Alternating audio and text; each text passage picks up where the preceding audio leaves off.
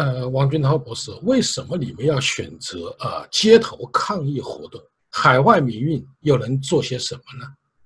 关于中国民主运动乃至世界民主运动应当怎样搞这个问题，其实是中国民主运动呢长期以来呢一直争论不休的一个问题。那么，在一个在和平、理性、非暴力与暴力革命的这个争论之下呢，实际上这个大家在争论中无形中。也对于像大规模的政治风潮或者有可能失去理性控制的这样一个街头运动，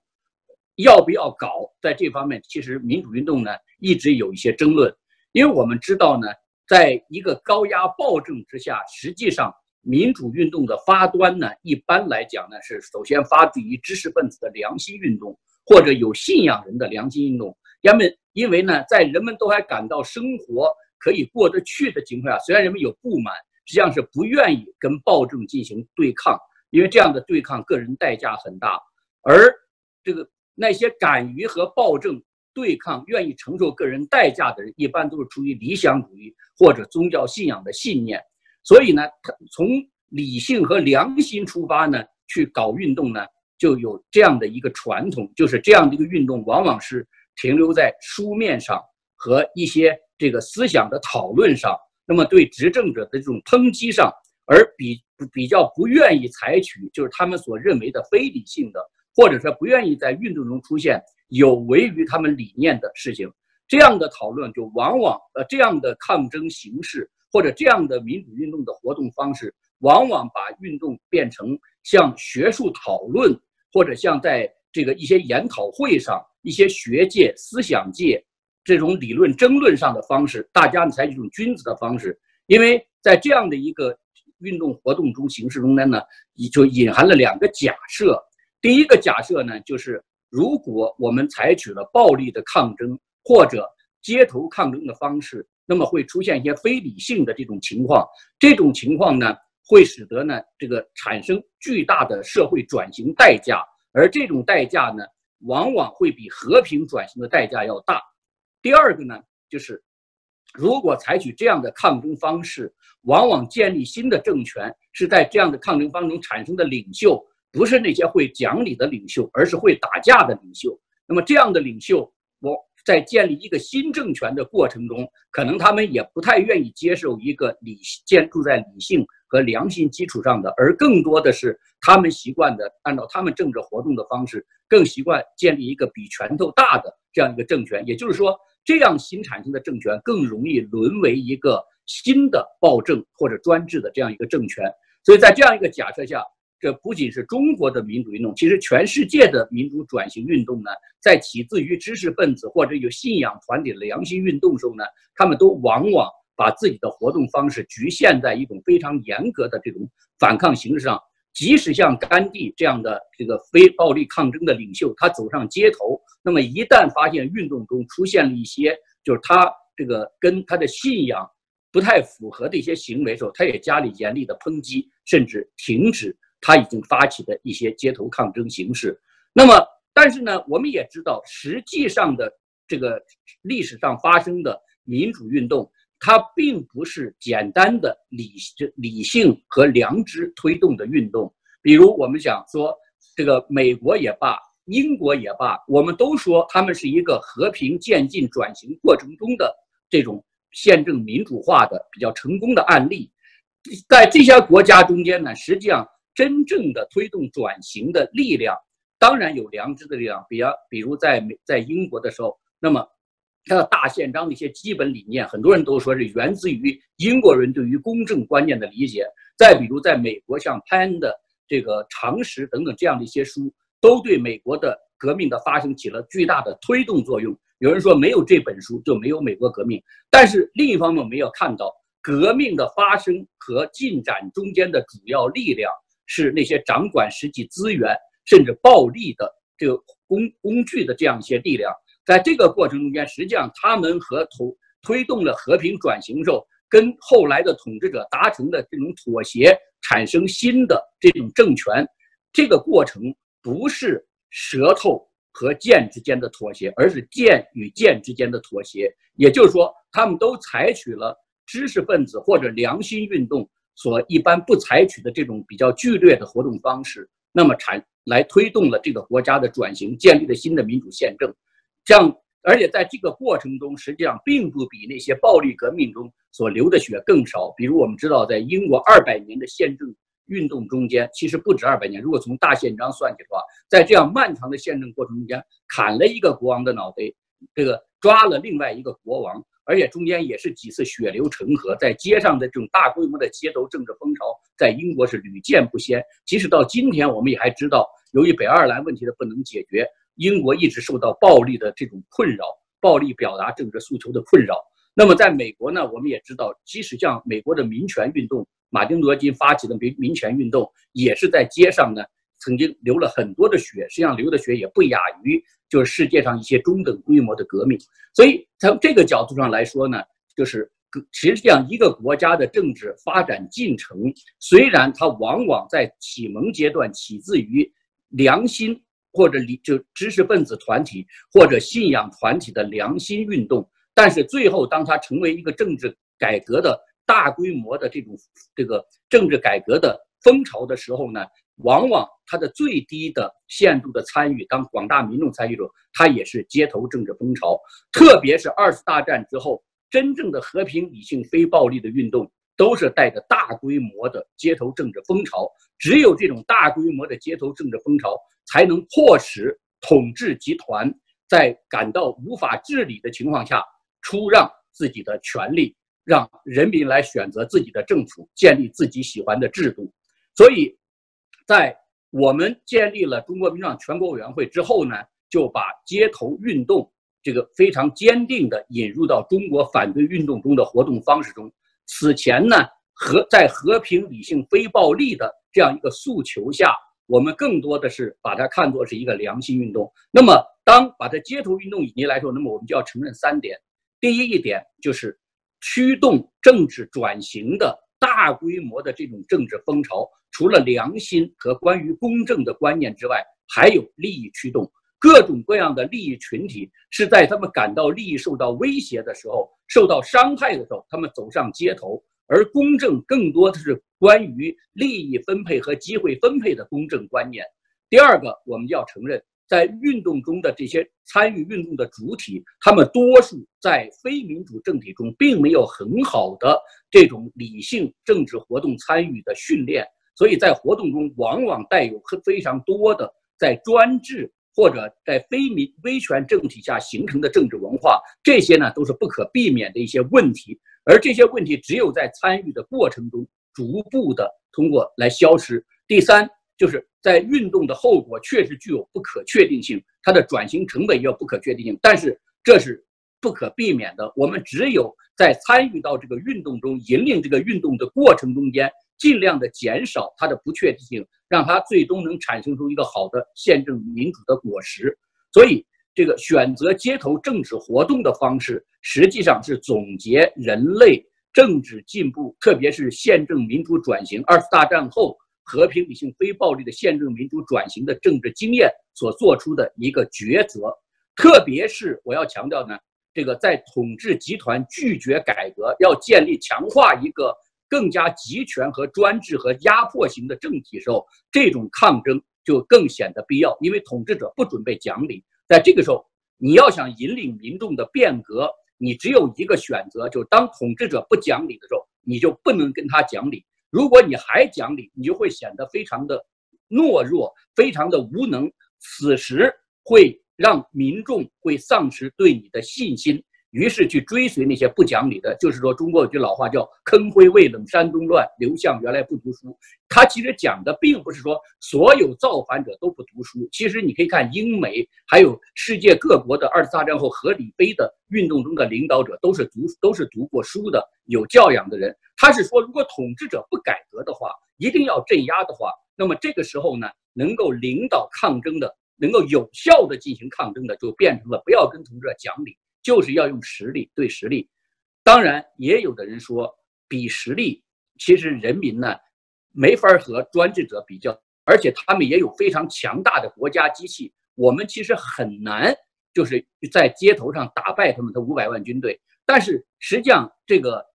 从这个博弈论在解释这种抗争有效性的时候是这么解释，他说呢，统治者呢，如果能有效行使统治的专制者，他有一些基本理性，他要选择一个对他成本比较小、收效比较大的这个方式来维持统治。一旦这种抗争导致他的这种方式维持下去成本太高的时候，他就会选择一种比较这个温和的统治方式，这样就会给反对运动更大的空间。那么呢？其实世界上的很多的政治上统治集团和民间运动的良性互动，并不是一开始双方有善意的这种愿望要互动，而是因为双方实际上是因为在双方，被民间说我也不可能一下子把统治者推翻，另一方统治者也觉得如果我镇压的方式的话，比不镇压方式成本太高的时候。那么我选择一个不镇压，这样的话，双方在一步一步的就演进到民间运动不断的成长壮大，而统治集团呢，它就越变越，它也要不断的改变自己，最终在更大的一次政治风潮中，决定性的政治决战中，统治集团觉得镇压是无望的。他就要放弃自己的权利。其实，世界各国的和平、理性、非暴力的运动能够获得成功，都是沿着这样的一个思进思路在进展。所以，我们觉得呢，采取街头抗争的方式，应当是中国现代民主运动的一个有效活动方式。特别是在习近平上台之后，强化了镇压机制，绝不给良心运动和信仰运动任何空间的时候，这种活动几乎已经成了唯一有效的这种动员方式。呃，群涛，我能不能啊理解我这样理解你的观点？也就是说了，呃，中国的政治转型，它往往，呃，取决于也包括世界的经验，它是取决于知识分子的良心运动，呃，社会的反思，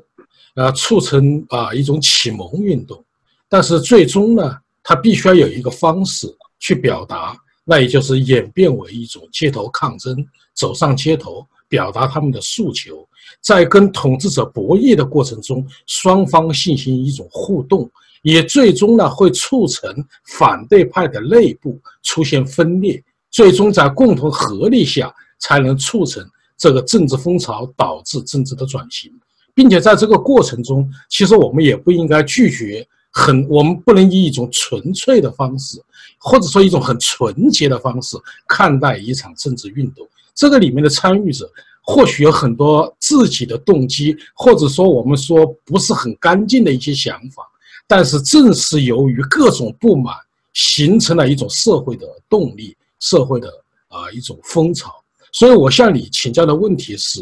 你如何看待中国政治转型的动力机制和它的前景？那么海外民主运动又该做些什么呢？张杰先生，你刚才其实这一段总结呀，带出了好几个新的问题。这新的问题呢，也是反对运动中实际上没有讨论、没有触及，但是确实呢，是在世界民主转型和社会政治运动理论中已经触及的一些争论的问题。就是说，什么样的运动方式呢，是更道德的？那比如我在肯尼政府学院的时候，我在读书读这个呃公共。关于政治领袖课的时候，他们讲到政治领袖的良知。后来一个学生问教授，他说：“如果要是政治家反正是要干常识、良心要认为的坏事的时候，一个好的政家和坏政治家怎么区别？”那么后来这个教授想了想，他说：“他得有两条。第一条呢，他得承认，他他得看一看是不是这件事必须得解决。如果必须解决，是不是没有别的方式，只有这个方式了？那么他。”就他只好就这么解决了，这是他一个责任心，要他必须要采取措施。他要不采取措施，那我们可以看到，美国在政治中间有他们美国的政治里头做了许多在世界其他国家的人民知识分子，特别左翼知识分子看来有争议的这种做法，但是美国人民支持他，为什么？人民的常识良知觉得也除此之外别无选择，那么他不可能超越他的时代。当然，后人一百年后、两百年后。发现可以有别的方式，但在当时的那个情况下，必须要做这个决定，他只能这么做。但第二点呢也很重要，他说他还得要告诉自己，自己犯了一桩罪行，绝不能因为这是不可避免的就宽恕自己，他要终生为这个为这桩罪行感到不安，感到一种耻辱，感到就是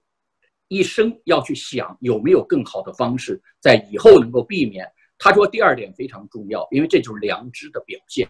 那我的看法，其实我的意思说呢，其实你提出来一些问题呢，就是涉及到了运动参与者的良心问题。一个只追求成败、没有良心的这样的一个政治参与者，实际上最终他确实是即使获得成功，他可能会把国家带到了一个灾难性的，或者是带到了一个新的威权或者集权政体下，仅仅凭着自己的这种收益和成本的话。但另一方面呢，做运动的人和做思想的人不一样，做思想的人他其实追求的是一种简单、纯洁，甚至一种美感。也就是说，当我们觉得两个人说说法都一样的时候，一个研究思想的人要能发现这两人的思想不一样，那觉得这人就是深刻和精辟，叫做细义于微妙处，辨词句于毫发间。但是做运动的人，他为了取得运动的这种成功，他需要把不同的人结合到一起站，把它变成站在自己旗帜下奋斗的和自己对抗的或者竞争的阵营要赢。在这个时候，他要有本事把不同的人，平常看起来甚至截然相反、敌对的这种人，集中在一个目标底下，让他们去这个一起去争取赢得自己的竞争正营阵营的胜利。这就是呢，这个做运动的人呢，他其实要有一个把不同人坐在一起的能力。那么在刚才呢，就是你这一段概述中间呢，其实我就我觉得触动了几个问题，比如像。其我刚才讲到了，其实任何一个关于新政治转型和政治进步的信息，确实都是发端于思想的探讨和良知的不满。他们实际上是一个对旧制度不满的一个信号，但是他们更像是报春的鸟，他们并不能够真正的迎来春天。真正的要实行一个新的转型的话，必须要有大规模的群众参与。那我们可以看到，即使在美国这种国家，如果你有一个好的思想，哈佛大学一个教授，或者马丁路德金作为一个律师，一个好的思想，你更多的提出这个思想，不是仅仅在书本上，你要领导一场运动。如果没有街头的抗争，马丁路德金其实他什么都不是，因为他不是一个思想家，也不是一个学者。他的那个，即使在宗教中间，他这个牧师，他的那个。宗教的水平在当时也没有让他能够脱颖而出。对于圣经和上帝的理解，他的整个的他的思想和他的他的是体现在他的运动中。也就是说，表述思想呢，不仅仅要在纸上，政治进步的信息的表述最强有力的方式，还是在街头的运动中，或者是在一场实践的变革实践中，能更强有力的表现出来。那么。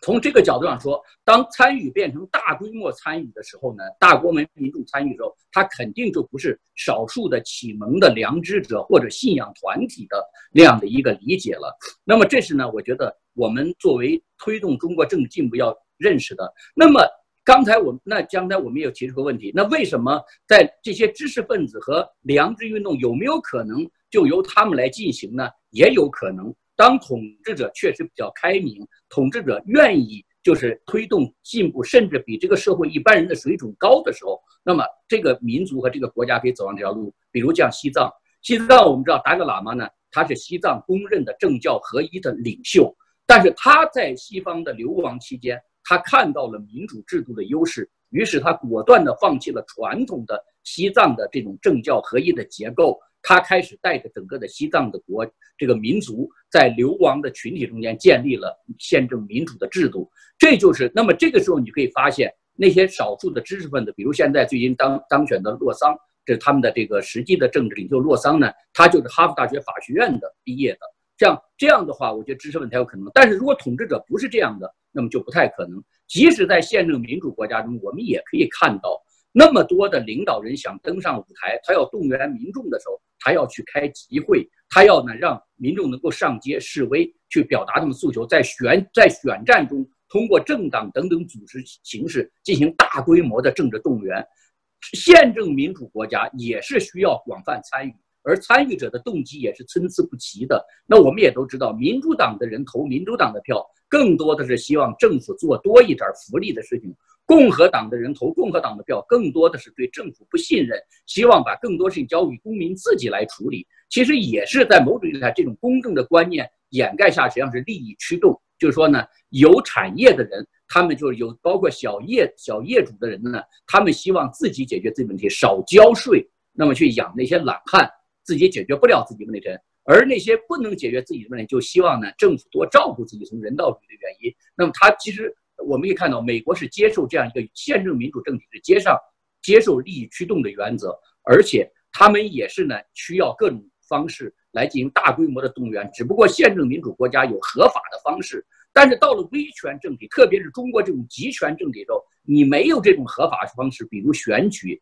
比如像这种公的言论自由，比如法庭公正的法庭诉讼、独立的司法体系，这个时候大规模的街头政治化几乎是唯一的可以去平衡政府的人民的力量表现。所以人说呢。人民的真实的力量的表现是在街上，在非民主国家中。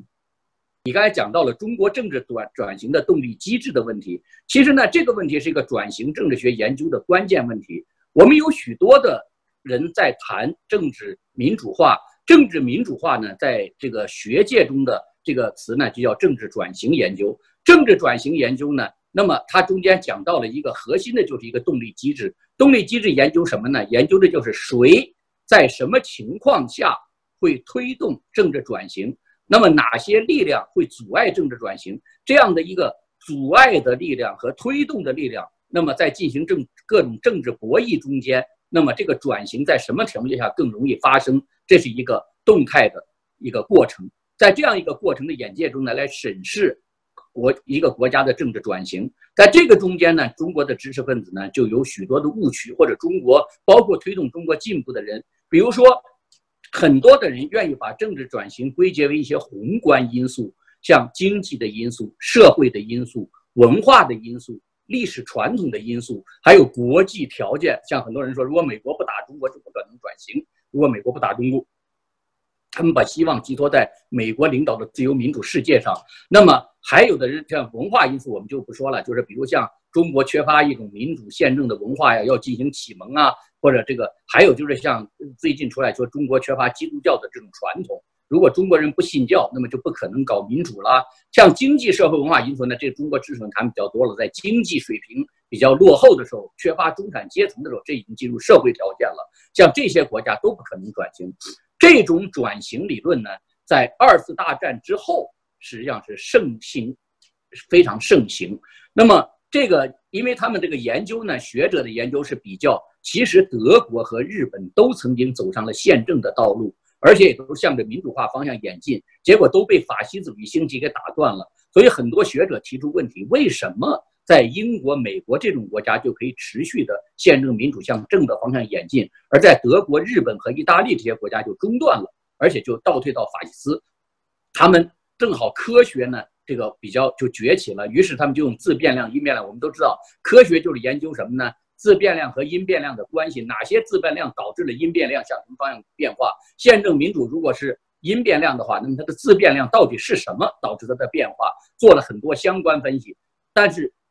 这样的讨论在七十年代中期被一个叫罗斯托的学者给颠覆了。他说，实际上人们混淆了，就是政治转型的发生，它的动力的这种推动的机制和政治民主的巩固机制，他把这个混淆了。那么，政治转型的发生，其实在一个国家、一个政体有危机的时候都可能发生。主要的力量，当主要的政治力量和社会力量不满的时候，政治转型就会发生。至于说它向什么方向演变，是不是宪政民主方向，它取决于一些因素，但是这个也不是决定性的。也就是说，所有这些宏观条件只有豁然性的相关的影响。它并不是决定性决定哪个民族该转型不该转型。当然，我们知道八十年代呃这个七十年代中期开始的南欧开始的，一直到南美，后来发展到了东亚，进而发展到苏东社会主义阵营，后来又进入非洲和阿拉伯世界的政治转型，就确实证明了，不论什么样的文化背景，不论什么样的经济和社会发展水平，也不论什么样的历史传统的国家，都有可能发生政治转型。特别是台湾政治转型的发生，就打破了。中国人对一些问题的看法，像西藏现在也已经在他的达兰萨拉比较有效的这个开始了他的宪政民主政体的治理，这些都是要打破了中国知识分子的这种说法。那么也就是这样就回归呢，在罗梭就认为呢，转型的发生更多的取决于一些这个实际的哪些要对力量做分析，哪些力量希望转型发生，而这些希望转型的力量呢，他们并不见得是出于理念。他们很多人出于自己的利益，比如二把手想当一把手，虽然他跟一把手都是在专制政体中，如果一场选举能导致他有更广泛的支持基础，推颠覆一把手的话，他愿意呢去用选举的方式去夺取权力。那么至于说这个权力能能执掌多长时间呢？这是他第二位考虑的问题。那么还就所以这样就使得呢，统治集团中的，包括执政阵营中的主原来建立和维持威权或者集权政体的力量，都有可能在一定的社会经济政治条件啊。转而支持一场政治转型、民主政甚至民主政治转型，因为在这个过程，他们能获得安全。你像我们再举简单的，比如英国的宪政，英国的宪政肯定是国王。当时英国能够有效占领那么多国家，是因为国王领导的贵族打下的天下。但是当国王对贵族产生威胁的时候，他的财产安全产生威胁的时候，人身安全产生威胁的时候，贵族不干了，于是起来造反，要制约国王。他的宪政是来自于这样的一个。这个过程，那么，谢贵族要求确认他们的权利。这个权利最初呢，只是一些人身安全和司法诉讼的权利，后来又变成了这个更多的变成了政治参与的权利，以那以致对于新建立的英国国家、民族国家的这种政治参与和决策的权利。它的宪政是来自于这样一个过程，也是利益驱动的。但这里有关于正义的观念，也也有人说跟新教的这种理念联系在一起。但是不管怎么样呢？真正驱动他们的是利益的，而且能够使得他们能够有效的赢得国王的，是因为他们手里有利益。这个利益使得就产生了一种资源，这种资源可以对抗国王。那么，所以我觉得呢，在中国政治转型的动力机制呢，像这种国家转型，当然，我现在还要再说一点，世界上现在研究转型的显学呢，一些占普遍性理论。基本上是从研究南欧和南美发展起来的。现在有很多中国学者在这方面做了一些介绍，而且花了一些功夫。但是我要说，这些理论其实应用到中国呢，还是不太合适。因为呢，南欧和南美实际上是威权政体，他们从来就没有消灭过民间社会。那么他们有一点是像在英国啊这些国家在建立民族国家之初的时候，实际上国家并没有对社会形成压倒性力量。比如像前段这前十几年，有人说中国要南美化。秦晖先生就写文章说，中国要真南美化就好了，因为南美有教会，南美有教有学校，南美有工会，南美有很多这种独立的民间组织，是专制者不可能消灭的。他要想真是军事政变上台之后，他只能控制政治局势，他需要和这些社会利益集团、制度化的利益集团进行妥协，才能维持统治。而这些都是一个国家宪政的一个基础，制度性的基础。建立宪政秩序，而中国这些实际上在两在两千年前秦始皇时候，中国就已经大规模的在国家层面上把这些东西给消灭了。当然，民间呢还是有的。在传统的封建社会的时候，中国还是人说皇帝的治理只到县级，县以下还是乡绅自治。所以呢，也是在研究中国农这个改朝换代的机制时候呢。秦晖先生说，也有一个论断，说实际上中国的农民起义实际上不是农民起义，都是中小地主起义。当然，你更广泛的说，中小地主呢也是农民，因为他们只有他们有利益、有实际资源，能够去发动一场对朝廷呢进行这种战争的这种能力。那么。到了共产党时期呢，连中小地主都不可能，梁山这种形式都不可能存在了。就是共产党已经建立了一个集权或者叫总体社会，彻底消灭了所有的民间自治的资源。他的共产党已经深入到家庭，深入到所有的社会组织细胞中，而且他通过洗脑教育控制了每个人的这种思想，而且通过制造恐惧的方式，已经使得反抗共产党成为一个禁区中。这个时候，实际上研究中国的政治转型的动力呢，就不能再像。从世界其他国家的这种转型动力去寻找，但另一方面，我们也看到了中国传统的两千年的皇权都曾经建立过这种“普天之下莫非王土，率土之滨莫非王臣”。西方从来没建立过这种制度。那么，在这种制度下，政治变革是怎么发生的？当然，那个时候因为没有新制度的这种思想，也没有建立新，也就没有建立新制度的机会，所以那时候更多的政治变革都是改朝换代。而改朝换代中，我们可以看到，在一个即使这个集权社会非常强盛，它也可以在这个人民的起义中被颠覆掉。像秦始皇，他可以横扫六合，灭六国的那个六国灭六国之战惊心动魄呀，打得六国的贵族魂飞魄散。但是呢，最后他还是在他死后几年中就被先是农民起义，然后给其他的贵族创造了，就是六国的贵族创造了机会，最后呢推翻了秦朝的统治。从这个角度上说呢，中国其实有它自己的一些独特的经验需要总结。那我也在不同的场合下讲过这种变革的发生。但是不论怎么样呢，中国的动力机制呢，肯定是第一呢，我觉得它可以跟世界各国的政治转型机制一样，它的更大规模的参与的基础是利益。这个在这个有利益的情况下的话，有利益驱动，这种利益呢是来自于人身安全和财产安全这个产生的这种推动的。另一方面，它会在一个社会正义和政治正义的旗号下凝结起来。那么我们可以知道，利益的这种动力机制，其实共产党这四十这六十年的改革开放，尽管中国经济发展的比较好，在世界各国比较起来比其他世界，但是它的发展的果实和机会分配的极为不公正。少数的权贵垄断了发展果实和机会，多数的大众承担了发展的苦果和代价。除了我们传统说的人身自由和人身安全、传财产自由财产安全之后，现在连食品、健康还有教育等等这些传统的封建会从来没有危及的这样一些安全问题都提出来了。这是中国底层抗争群起事件层出不穷的原因。但是那个时候呢，由于在这过去这几十年中间，这个共产党还采取了就是。这个政治精英、经济精英和文化精英建立铁三角同盟，共同维持一个对瓜分发展红利的这样一个政治联盟，所以呢，基本上还可以维持一个用国家机器、一个正当的国家机器去维护一个这个对大众的压迫政体。也就是说，政治精英呢去维持政治稳定性，经济精英呢他发自己的财的时候呢，向政治精英输送资源。另同时呢，文化精英呢在瓜分了一部分红利之后呢。为这个政权的各种治理进行辩护，你可以看到呢，在世界各地呢，中国的知识分子大出天下，四处游说。你可以看到那些，其实这些人的油水将来都会被记在历史的这种耻辱柱的这种这种耻辱和功德的这种记账簿上，将来都是可以拿出来可以看一看的。他们会说中国有中国独特的经验什么等等这些。这而那个时候呢，整个的世界也确实被中国给忽悠了。但是习近平上台之后呢，不一样了。习近平要建立个人的独裁，而个人的独裁实际上跟共产党的独裁专权又不一样。他不想让其他的统治集团跟他分享发展的红利。当然，习近平他反腐，他是真的是想清除腐败。但这个呀，这个过程克他要扫黑，就是扫除民间的独立力量，要实现全党信息、全社会信党的时候，他就势必要跟原来在改革改革开放中得到红利、瓜分红利的集团发生冲突。要把他的红利拿走，这个时候呢，中国就产生了一个空前的一个反对运动的动力来源。这个来源就不仅有为了社会的正义，为了讨还在发展中失去发展的这种公平的机会和果实的底层大众的反抗运动，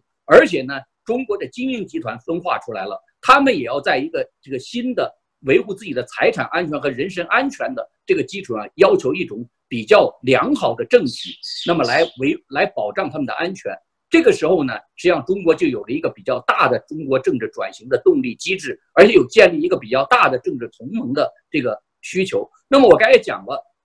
即使有利益驱动，还不足以推动一个转型。中国古代也都知道，名不正则言不顺，农民起义还要有叫均贫富等贵贱，要这样一些口号。那么。在这个政治上呢，这个转型现在唯一能够凝聚人心的口号，其实也是能跟世界接轨、得到国际力量接轨的口号，就是宪政民主。所以你可以看到，许多反对习近平的权势集团，尽管他们本身有各种各样的原罪，他们的产生过程过去在过去的几十年和共产党合作，发了自己的小财，谋取了自己的利益，并且也参与了对大众的压迫。但在他们一旦出于安全、财产安全吧、人身安全开始反抗习近平之后，他们也打出了宪政民主的旗号，因为这样才能得到西方社会的保护和支持，他们才能动员大众跟他们在一起，包括早就反出的这个这个旧政体的这种知识分子的这种支持。所以，今天中国政治转型的动力机制，我觉得大体上来自于三个层次都有了。首先，底层大众的反抗群体事件从来就没有断过，这个我们知道，这也是中国的民间运动不断以新的方式出现。反对这个民运被镇压之后，维权运动兴起；维权运动镇压之后，良心运动兴起；良心运动被镇压之后呢，但是底层的那种这事件就会走向暴力的这种抗争越来越多。第二个层面就是社会层面，社会层面就是我讲的，一旦中国的经济从高开始走低的时候，这个走高的时候就是一个饼可以越做越大，分饼分的不公平，大家有怨言，但是还不会造反。一旦饼分没有饼分了，或者饼越来越小的时候，这时候谁要分少的时候，要动谁的奶酪的时候，那过去呢，共产党靠物质来勾引人们的这个东西呢，就变成反对他的一个强有力的这种动力机制。那么这个东西就使得大的社会集团纷纷站到共产党对立面，特别像民企啊，像社会这些企业家，我刚才讲了，传统社会实际上中小地主实际上是社会的中间执政的基础，他们反对才是真正的农民起义的真正来源。今天中国的民营企业家在中国的南，特别是在南方社会，社会的各种的组织其实更多是靠他们在实行的，它包括他们的捐款等等，维持了社会一定程度的这种良性运转。那么今天他们开始站到了政权的对立面，那么再加上呢，就这社会里啊，那么高知识分子呀等等这些早就站到对立面，技术经济官僚现在也已经很不满。现在高层就是执政集团的内部，包括中共的高级干部。在共产党反在习近平的反腐独裁下，也开始产生了强大的不满，希望结束习近平习近平的专制统治。而结束这个专制统治呢，最好使用的理论，最能得到民间支持的理论，就是宪政民主。我们都是找我们看自己之间的分歧看得多一些。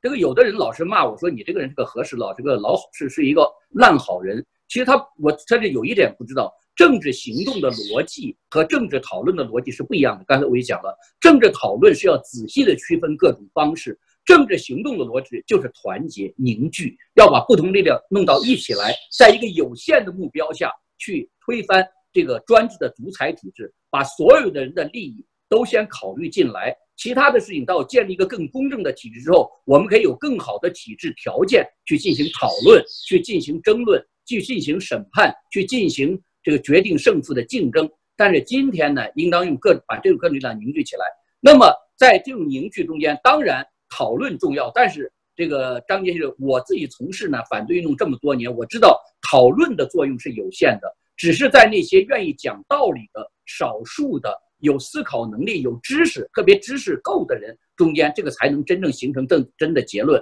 像我们今天看到网络中，我们很多原来网络网络的大咖启蒙者感到很失望。他们原来都动员大家加入推特，现在推特就变成了一个他们都想回避的一个地方，而他们觉得根本就说不清道理。其实他不知道，这个大规模的参与就是这样。你不要怪说有些东西不是五毛，有些东西也不是什么水军，他就是大规模参与的人呢。多数人是没有在旧威权之下是没有政治思考能力的，他们一下加入讨论，很容易被只言片语所迷，自己喜欢的只言片语所迷惑。或者所诱导，但是这也有真实的利益基础的，是一个真实的，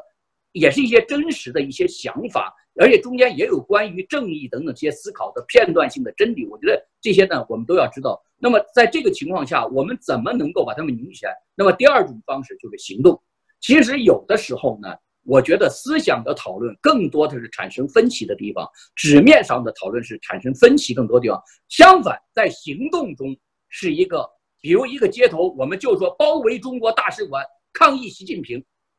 这个就这么一个诉求，我们要求宪政民主，这个三样东西呢，其实更能够把各种力量都凝聚到那个地方去，所以这也是我比较看重街头抗中活动的一个方式，因为在街头活动中，你能提的口号很有限，诶，你提太复杂的口号，你不能说，比如像在美国搞街头活动人都知道，喊的口号一定是三个字，当时你看我今天。我我在我们那个这个这次二幺九活动中，之所以显得力量很大，你要知道这些人来自不同阶层，来自中国不同地方，很多人在中共产党统治下是被洗脑教育，而且他们没有政治思考能力。你跟他喊复杂口号不行，就三个字儿。我说我喊共产党，你们就喊滚滚滚；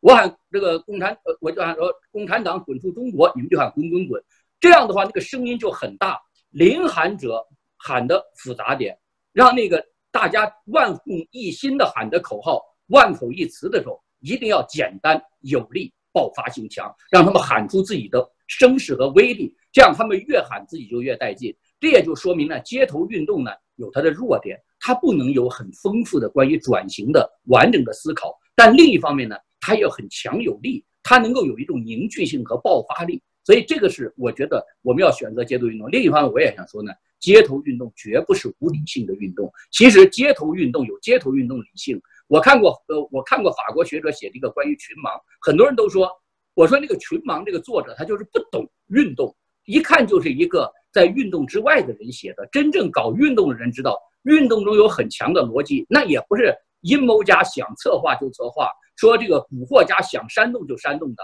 那个街头上的政治上的很多的逻辑就是。